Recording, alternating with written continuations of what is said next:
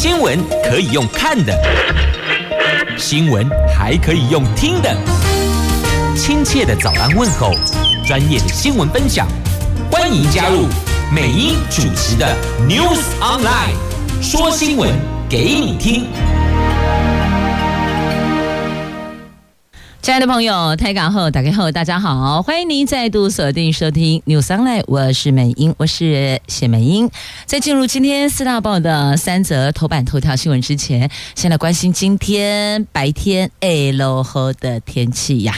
北北桃白天温度介于二十七度到三十四度，竹竹苗二十八度到三十三度，全部都是下雨的天气哦。无论白天夜晚，long day 喽啦，都会下雨，所以呢。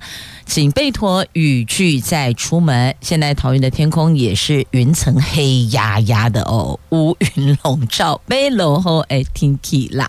好，那么四大报的三则头版头分别是《自由时报》《中国时报》头版头。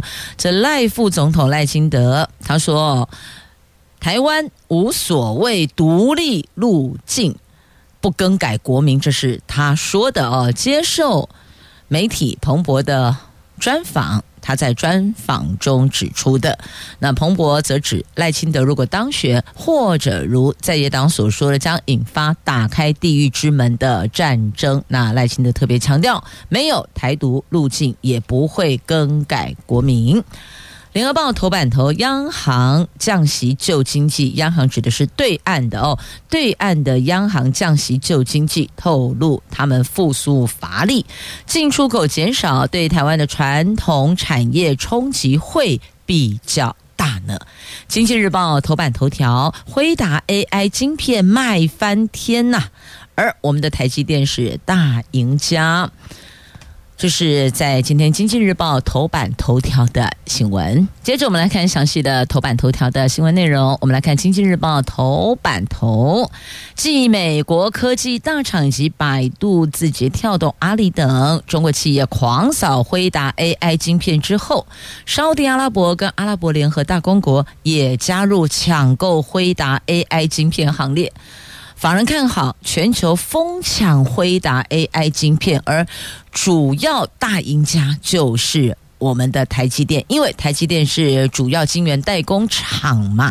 那但是呢，台积电向来不评论单一客户的讯息。业界人士指出呢，辉达目前最夯的 AI 晶片，包括顶规版 H100，还有专为大陆市场设计的 A 八百，这都是由我们的台积电代工的。其中 H 一百以四纳米生产，A 八百则是七纳米制造。那之前已经有多家业者透露，辉达的 H 一百晶片是一货难求，云端服务供应商更是说，H 一百晶片今年底前可能已经买不到了，必须得等到明年呐。那根据外电报道。辉达今年 H 一百晶片出货量将达大概五十五万颗，主要供应给美国的科技业。那法人认为，近期半导体市场仍然面临库存调整去化逆风，随着 AI 等高速运算订单持续的涌入，让台积电先进制程订单仍然是相对的稳健呐，哪怕已经在。库存调整去化逆风，但是我们台积电还是稳坐一枝独秀呢。好，接着联合报头版头条来看，对岸的央行降息救经济，这代表什么？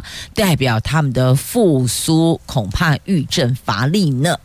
中国大陆从年初疫情解封之后，经济复苏乏力啊，力道不够。为了挽救疲弱的经济，中国人民银行就大陆的央行昨天祭出了双降息，在不到三个月内两度调降一年期和七天的政策利率。这一年期算是中期哦，七天算是短期。它三个月内两度调降了。那人民银行指出了这。次调整是要维护银行体系流动性合理充裕，市场则是解读，这人民银行无预警的降息，显示大陆经济前景堪虑，当局必须要使出更大的力道来救经济呀。而大陆旧经济可能主要是靠内需。大陆经济出现警讯，加上不动产开发商碧桂园资产管理公司中植系旗下的中融信托接连爆发财务危机，也牵动全球以及台湾经贸。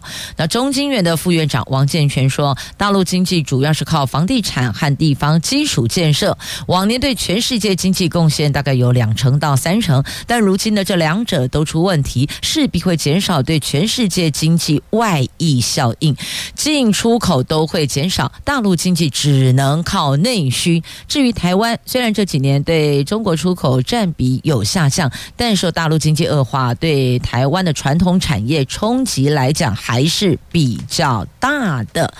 那大陆人民银行昨天公告，透过公开市场操作，引导一年期、中期借贷便利和七天期的逆回购利率分别都有下调。那尽管市场对对人民银行降息已经是心里有准备。算是预期他们会降息，但这一次的政策利率下调的时间跟力度已经超过市场原先所预期的。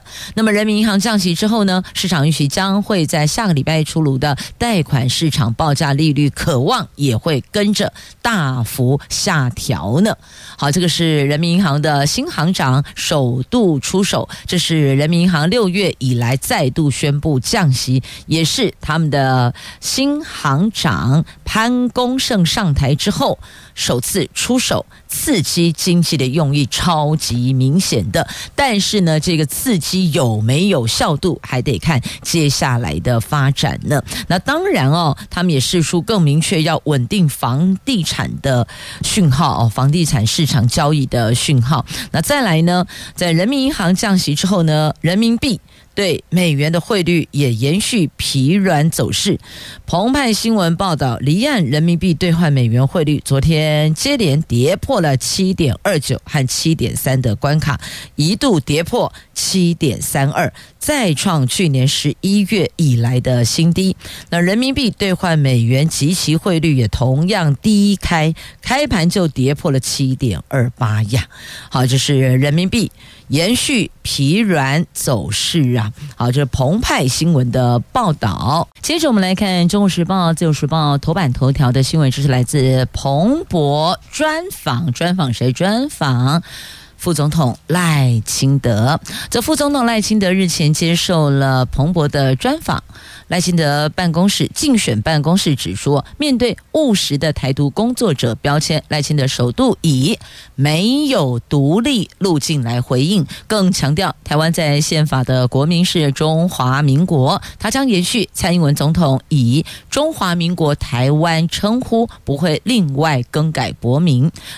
国民哦，那么彭博则在专文重提赖清德的希望走入。白宫的说法在北京引发了轩然大波。那赖清德当选，或者诚如在野党所说，将引发打开地狱之门的战争啊。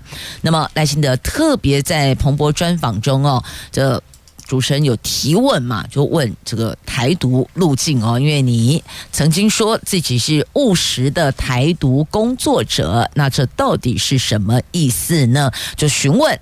是否台湾人民要独立？那赖清德回应：所谓的务实，就是根据事实。台湾已经是一个主权独立的国家，名字就叫做中华民国，不属于中华人民共和国的一部分。而且中华民国跟中华人民共和国互不隶属，没有必要另外宣布独立。他也强调，没有另外要更改国家名字的想法哦。那但是这样的一个说法是否能够让外界的疑虑尽消？因为从之前说呃希望能够走进白宫，然后就这句话引发了轩然大波嘛。那后续的这一个再做说明是否能够消除疑虑，还有待观察。那再来另外一个国际间要观察的重点是能否。维护和平。好，彭呃赖清德是在彭博商业周刊下期的封面人物。那标题是他希望领导台湾，但他能否维护和平哦？这是这一则专访的新闻标题哦，他盼领导台湾。但他能否维护和平，有加一个问号。而彭博的标题也说明国际间对他的观察重点。那赖清德竞选办公室昨天提供了彭博专访内容，那认为赖清德目前获得稍微低于四十趴的支持度，在台湾激烈变化的政治环境里，虽然是明确领先，但还没有到制霸程度。虽然多数受访分析师认为两岸战争机会不高。蛋液并不是全然不可能啊！赖清德则说呢，和平是我们的目的地，民主是我们的指南针。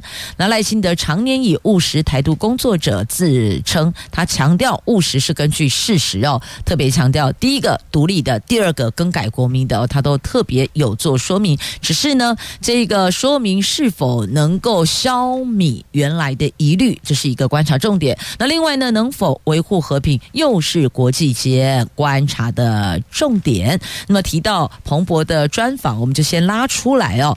这个彭博专访赖清德，那么另外两位也说要选总统啊，一个是侯友，一个是柯文哲啊，他们怎么没有接受到邀约呢？好，来看怎么回事啊。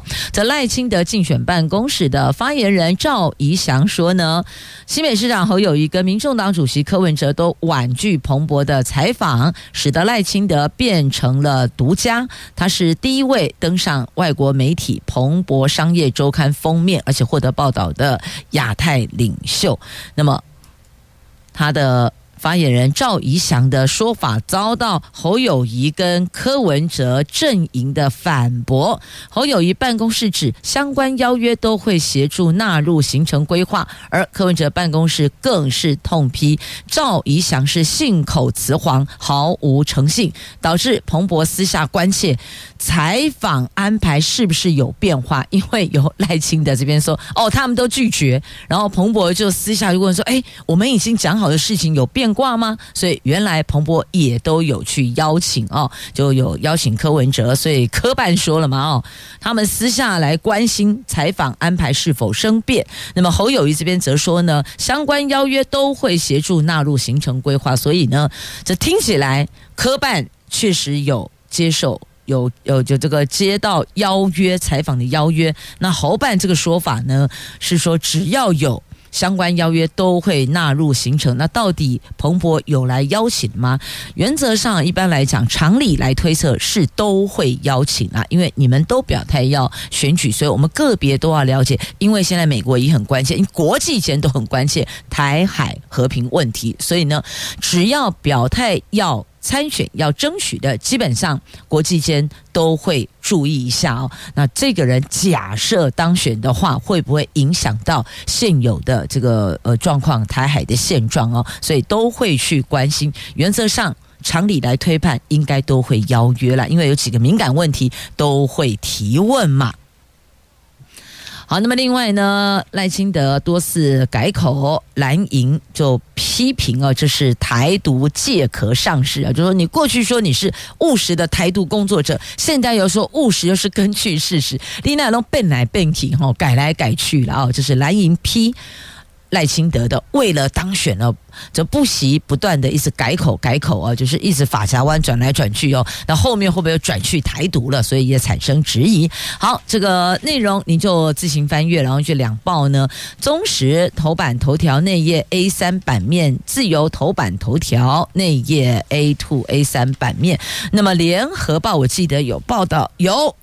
联合报在头版下方啊，所以这三方龙五队彼此批评了。侯办说呢，赖清德为了选举欲盖弥彰，什么话都能说。好，那么那呃，目前是因为针对彭博的这一篇专访了，后续应该彼此都会有回应的。接着我们来看《经济日报》头版版面的财经新闻，来看一下这个碧桂园暴雷。我国曝险二十一亿呀！这大陆的碧桂园暴雷，金管会昨天公布了国内金融业跟投资人曝险总共将近二十一点七亿元。当中包括投信基金大概十七点二亿，国营大概二点八亿，另外有五家银行销售给二十二位客户，总计一点七亿元的公司债，所以 total 加起来是二十一点七亿。那针对大陆最大民营资产管理集团中植系以及旗下中融信托曝险的状况，金管会昨天公布调查结果，金融三业投资部位跟销售客户基金商品全部都零曝险。大陆房地产暴雷引发投资人忧心，国营对大陆相关的曝险。那金管金管会进行调查后，昨天公布结果，总计国营投资人对大陆的碧桂园佳绩。最大曝险部位是二十二点二六亿，市场最关心的中植系方面，金融三业曝险为零。好，这是金融三业没有踩雷，中植系风暴没踩到雷，但是碧桂园这个区块踩到雷了。那中国说呢，这个房地产风险将化解哦。那大陆近期频频暴雷，继龙头房企。碧桂园陷入债务危机后，最大民营资产管理集团中植系旗下的中融信托也爆出了财务危机，规模人民币三千五百亿，换算台币是一点五四兆。那根据消息人士透露，大陆国家金融监管局在七月时已经成立工作小组来查明中融信托没有准时支付债务及风险的详情啊。那针对碧桂园陷入债务危机，大陆国家统计局说，目前大陆房地产市场总体处于调整阶段，部分的房企经营。房地产的房企业的企哦，房企经营遇到一定困难，特别是一些龙头房企债务风险有所暴露，影响市场预期。但是强调这些问题都是阶段性的，随着市场调整机制发挥作用，房房地产市场政策调整优化，这房企风险有望逐步得到化解。所以呢，这政府跳出来讲话，要安抚民心啊。好，这是讲到这个暴雷哦，我就刚好看到这一则，我们就先连结带您来关心。那讲到了这个暴雷，我们来看一下，这个真的自爆了，不过。要把焦点拉回我们国内，我们的爱国者二型飞弹射击近距离竟然异常的自爆，嘣，自己就爆炸了。这昨天上午，空军在屏东九鹏基地发射了两枚爱国者二型飞弹，第一枚发射后自爆。那空军参谋长曹进平中将证实，空军在执行某弹种实弹射击时异常引爆，后续将详查原因。那军方透露，这不是。爱国者不是那个爱二飞弹涉及首次自爆，那过去也曾经有过，只是没有宣布啊。为什么没有宣布？因为外界不知道啊，没有耳闻呐、没有听闻风声啊。如果消息有走漏，那压也压不住，也只好坦诚呢。过去也有过，只是没宣布。所以呢，昨天这个自爆不是头一回了。据了解，美国方面早就已经同意。我们在台湾可以射击爱国者二型飞弹，不像爱国者三型一定要到美国去打。那军方官员说呢，为了提高拦截率，爱二飞弹射击每次都打两枚。昨天是第一枚发射后，大概几秒钟而已就自爆，第二枚发射顺利啊，每次都会发射两枚哦。那么爱三。必须要到美国去打，不可以在这边打。那艾尔是可以在我们这里来实弹射击的哦。那此外呢，F 十六 V 战机九号在屏东外海执行投掷训练时，因为没有投准，距离目标区过远，造成了震波，影响了海巡舰。那曹进平中将对此表达歉意，但他说。但着点并不是在海巡舰目视范围中，大概有几里以上。那当时飞行员在进行炸射科目时不精准，因此有不符合规范等违失情况，空军会按照操作程度追究责任，同时也将检讨督导人员的违失，等于说还是要就责，要追究责任的。那军方官员说，两千磅炸弹威力相当大，如果投在海巡舰，那可目视的范围内，小艇可能就翻覆了。这次。即便不精准，但是呢，不在海巡舰艇可以目视的距离内，因此呢，不带气啊。如果是在可目视的距离内，表示很接近的，那恐怕小艇就会被。这个影响波动，然后就会翻覆了哦。那这次是没有的，但我们要问说啊，为什么不精准呢？你要知道哦，这个投掷出去的、射击出去的，这些都是民脂民膏啊，龙喜丹的会呢，可以精准一些吗？所以呢，后续的责任还是要追究的。好，这个是在今天《中国时报》头版下方的新闻。来看《自由时报》头版版面这一则新闻哦，竟然有人想凭一己之力，一个人哦，嘎地几的狼哦，要颠覆国家政权，这是发生在对岸。你把习近平当塑胶了吗？好，看中国国家安全部在十五号所披露的。位于云南省某所学校的一名退休干部，在二零一六年间联系的国外组织，计划购买武器，还在国内招募敢死队，要密谋暴力颠覆国家政权。而这件事情反映出中国政治安全面临严峻形势。好，这个是在今天自由时报头版版面的新闻报道。如果真如媒体所报道的严峻形势的话，那是二零一六年，现在二零二三年了，应该就没有习近平了吧？但现在还是习大大大权在握啊，所以要一己之力，你要颠覆统治十三亿人口的国家政治，难度真的还挺高的哦。那么他。联系国外组织要购买武器，要在国内招募敢死队。我比较好奇的时候，他到底敢死队员招募多少人了？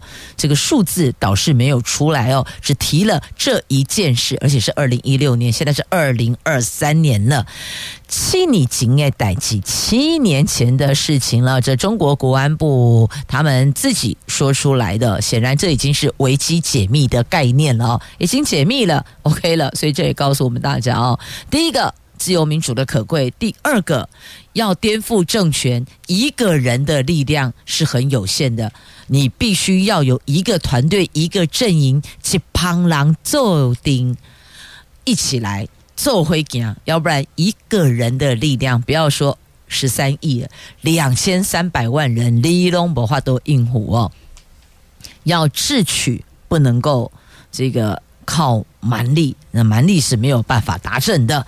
好，那么接着在，我想既然讲到学校了嘛，那就拉回来《中国时报》。头版下方跟学校也有关系，不是我们这里的大学分发。我们今年大学分发录取率九十六趴，今年缺额六千四百六十四人，六四六四人，这不是讲六四天安门哦，是嘟嘟厚礼义哦，六千四百六十四人。那么发现。最缺学生的三学群分别是管理、财经跟外语。那么另外有四所学校缺额达到七十五趴。好，我们来看这篇新闻报道。一百一十二学年度大学分发入学十五号放榜了，在三万七千七百九十七名的登记考生中，录取三万六千三百三十八人，录取率百分之九十六点一四。而值得关注的是呢，今年有二十九所学校有缺额，以玄奘大学的缺额率百分之九十六点九六是最高的，其次真理大学百分之九十五点四二，大业大学则是百分之。八十四点七八，佛光大学、长荣大学跟康宁大学也都有七成的缺额呢。啊，所以呢，看到了这几所学校缺额率这么这么的高，对于接下来怎么运营。倒是颇受关注了。那么在缺额人数方面呢，今年二十九所学校缺额六千四百六十四人，虽然比去年的五十一所学校一万四千人少了二十二所学校少了八千人，那缺额数创下十年来的次高。以文化大学缺额一千三百四十二人是最多的，台大跟成大等公立顶大则是没有缺额。对于私立学校的缺额率攀升，私立学校产业工会坦言，私立学校产业已经进入冰河期，唯有适者才能生存。招生不好的学校只能想办法缩编，并且强化体质，度过寒冬，就度小月的概念。否则恐怕很快就会面临退场的危机了。那少子化是大家躲不掉的议题。今年度的分科测验的录取率以及招生名额变化，可以提供各校参考调整。各自的招生策略呀，那科系冷热程度则反映当前社会就业的状况，管理学群提供更多跨域机会，才能在就业市场取得优势，所以却建议学校采取扩大学科的方式改善。管理或是外语学群的招生困境。那大考中心分析，在管理学群中，有些科系隶属于传统的管院管理学院，有些则比较注重大数据等新兴技术，因此对数学重视程度不同。有些管院采计数 A 或数 B 成绩，可能跟学生预期有落差，才会导致学生在科系上的选择受限，进而出现了今年在管理、财经。外语这主流科系有缺额的情形啊，那今年二类组选系不选校情况很明显哦，考生纷纷选电机系。电机资讯系以及资工系，如果台大考不上，就往清大、阳明交大、成大走，就是要选资通讯科系，以利未来的就业。所以这就是一个就业导向的选择啊。好，这是在今天中时头版下方的新闻。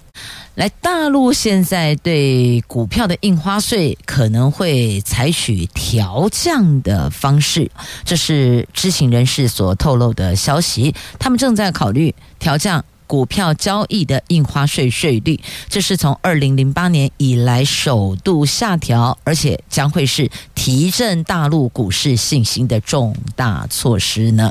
这个在今天的《经济日报》头版下方报道的新闻。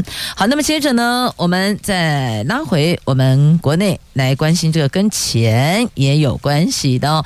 来看这个史上最贵的棒球场。二十五亿八千万，屏东棒球场要一百年才能回本呢。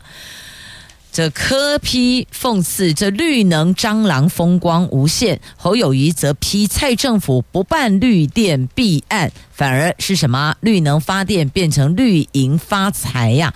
这蓝白齐轰，陈建仁则说不要抹黑。别抹黑。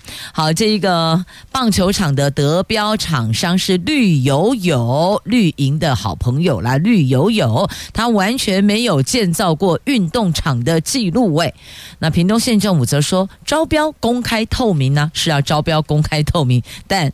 有人就是能得标啊，这是目前蓝营跟白银所质疑的。好，因为这都是民脂民膏，拢是咱交钱的迄个税金，拢是咱的费哦。来看看这个到底怎么回事呢？这蔡政府前瞻计划争议不断，国民党立委王鸿薇再踢爆屏东县今年四月份招标全台湾有史以来最贵，要价二十五亿八千万元的棒球场，财务可行性评估要一百年才能回本。得标厂商龙大营建更是只有盖过屏东两栋校舍就可以得标大额政府建设，而且独立董座。竟然有菊系，有新潮流大将，也是信赖台湾之友会全国总会秘书长陈金德，就赖神这里的人呢、哦？那王鸿薇质疑：难道前瞻计划变成绿油油的前瞻计划吗？这本来前瞻是这个前前面的前高瞻远瞩的瞻，变成什么？money 的前瞻就是沾惹的沾，就意思是说呢，就沾钱的意思了哦。这绿油油的前瞻计划吗？因为德标的厂商独立董座是赖清德阵营大将陈金德啊。二十五亿八千万，哇！妈妈在写，安那恐惊的哦。这可能要问一下柯文哲吧？柯文哲搞过台北的巨蛋啊，搞台北的棒球场啊，问问他这个棒球场花多少钱、哦？你整修开了啊？这一期其实哦，这到底行情为何？大概拢知影啦，因为这基本上都有一定的市场行情嘛。你要二十五亿八千万，你到底当中有？放了哪些规格、哪些品相？不过棒球场啊，难道跑道是空金妹吗？好，这是在今天媒体有报道，告诉您报道在哪里哦，您可以自行翻阅《中国时报》A2 焦点版面，《联合报》A5 话题版面啊，这都是相关报道，您可以看一下哦。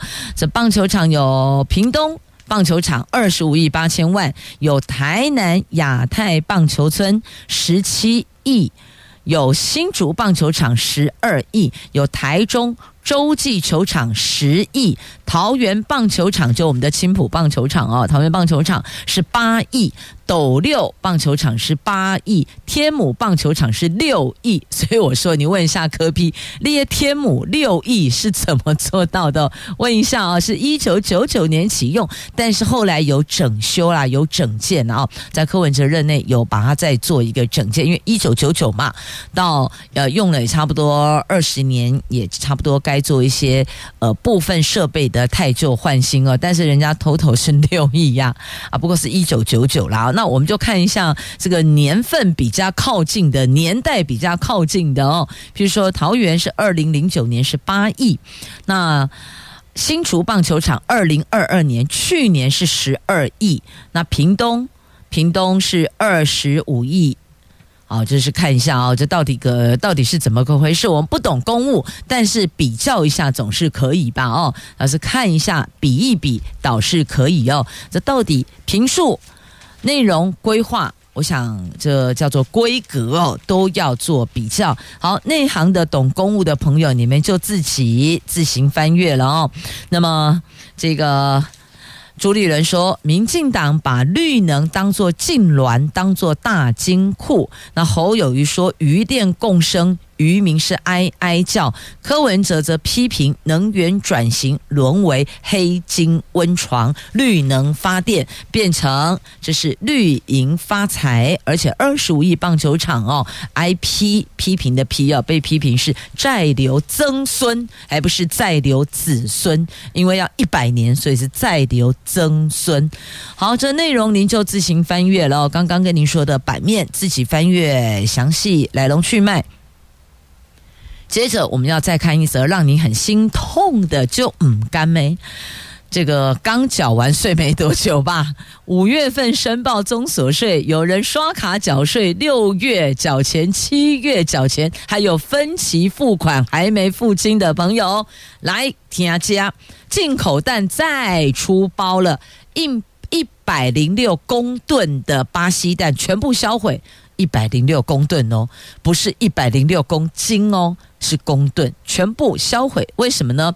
因为农药残留超标啊，带壳蛋验出了禁药，当然不能吃啊。当时为了解决国内蛋荒，农业部就当时是这农业署啊，现在是农业部啊，农委会当时叫农委会，农委会现在叫农业部。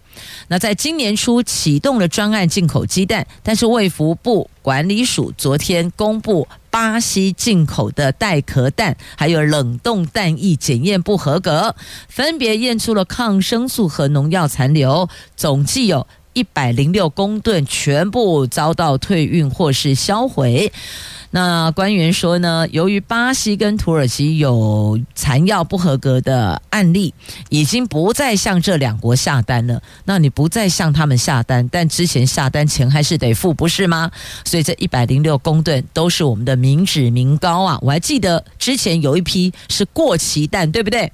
坑嘎贵吉。那过期的也只好全数销毁，所以我就说吧，看了好心疼啊，就心痛诶，这东西单交水的钱去买的呢。好，这话题在今天《中国时报》A 五综合新闻版面，请自行翻开，自行翻阅。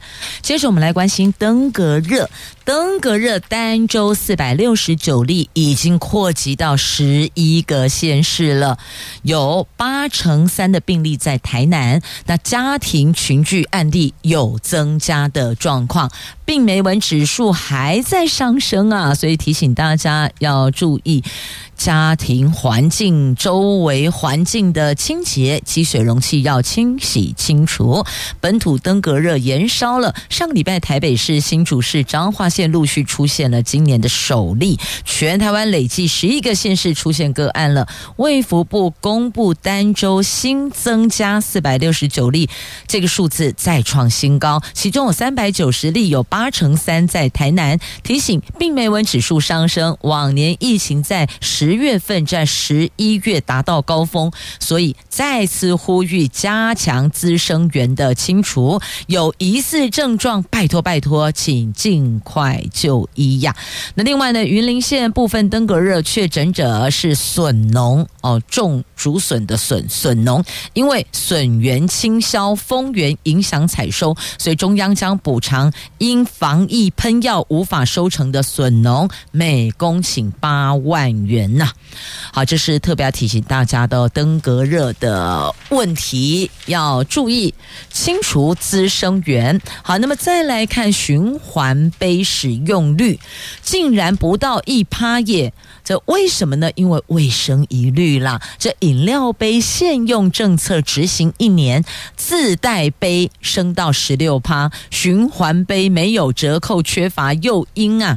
这环保署去年七月起实施的一次用饮料杯限制使用对象及实施方式，民众自带杯可以至少折五元，同时推动循环杯借用。但是，一年过去了，绿色和平昨天公布调查统计，大概有九成的受访者者听过循环杯，但是曾使用过的只有三成。根据环保署的统计，一年来自备杯使用率只有提升一成。循环杯今年上半年虽然总共借出十万多杯，但是使用率恐怕更是不到百分之一呢。那主要就是卫生疑虑。即便你说哦，有经过清洗啊、消毒等等等等等，但是呢，这个民众还是心里有疑。疑虑呢？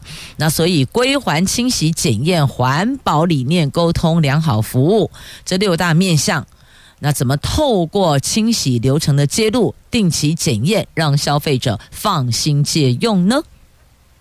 其实这个概念就有点像我们去店家吃饭哦，我们如果不是用那个免洗筷、免洗碗、免洗杯，意思一样啊。这店家也是经过清洗之后给我们使用的啊。所以呢，既然店家的我们敢用，为什么循环杯不敢用呢？所以这一环呢，这个结那个点在这里，如何解结节点才能够提升循环杯的使用率呀？好，那么接着再来看哦，这真的是很。糟糕，这有两种毒品，我想并在一起看好吗？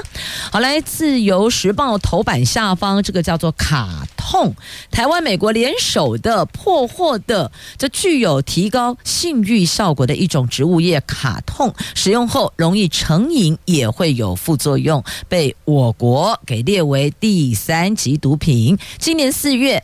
再由卡通货轮停靠高雄港运补，减掉根据情资，陆续从多指的货柜中起货总重大概一千一百七十九公吨，市值高达三百六十三亿的卡痛毒品。经过查核，这一批毒品是从印尼转运美国，没有入境我国，检调侦办后依法销毁，所以这也是另外一种过境的概念哦。这过境台湾，它其实是从美印尼要到美国路过过境台湾，但被我们给抓起来了。台湾、美国联手，好，那么再来还有一种这个南美毒品叫死藤水，这个就流入台湾加恐怖呢。这迷幻药框说会通灵啊？这搭配农历七月的应景吗？这告诉您哦，这死藤水过量，你不用通灵，你直接就可以见死神了，就恐怖啦！在今天自由时报 A 九社会新闻版面，小心，这是是这是这个毒品哦，要。提醒您什么办冥想活动啊？那告诉你，您喝了这个、吃了这个、接触这个哦，你就会产生一些幻觉，然后一九咖喱功力通灵啊！哦，通灵了，看到什么？我告诉你，警察杯杯说，这个死藤水服用过量、接触过量，免通灵，直达死神，你就是保送直接。见死神，所以拜托大家不要碰触，不要越好奇而去接触了。好，那么接着再来，《就是报》头版版面有几则图文，来看看，这让您开心一点吧。来平呃，仅凭黑熊伤口愈合了，伤养好了，那也放了。也放钱，给了他一个名字，叫做李高万。这今年四月，有一只三岁的台湾黑熊在台东海端乡锦屏林道受困套索获救，锦屏部落把它命名叫做李高万，这是锦屏部落的地名哦。由于他伤后复原良好，昨天在布农族人的祝福下，也放了三个小时后哦，颈圈发报器回传第一笔讯号，他顺利回归。山林了，太开心了。好，那么再来呈现美声正能量的希望合唱团荣耀献唱。来自屏东马家乡的希望儿童合唱团是国际合唱比赛常胜军，每次出国比赛都必须要筹措经费，联邦银行致力文化传承扎根工作，所以呢，这给了一些支持的力量，让他们可以荣耀献唱。那再来，台湾好行彩绘车变身了，搭乘游台南合照抽好礼，所以意思就是说呢，搭乘然后拍照上传，有机会抽好礼呢。好，来节目最后，我觉得毕竟今天是。农历七月初一，鬼门开了，诸事大吉，祝您吉祥平安，所以早点回家吧。我们明天见了。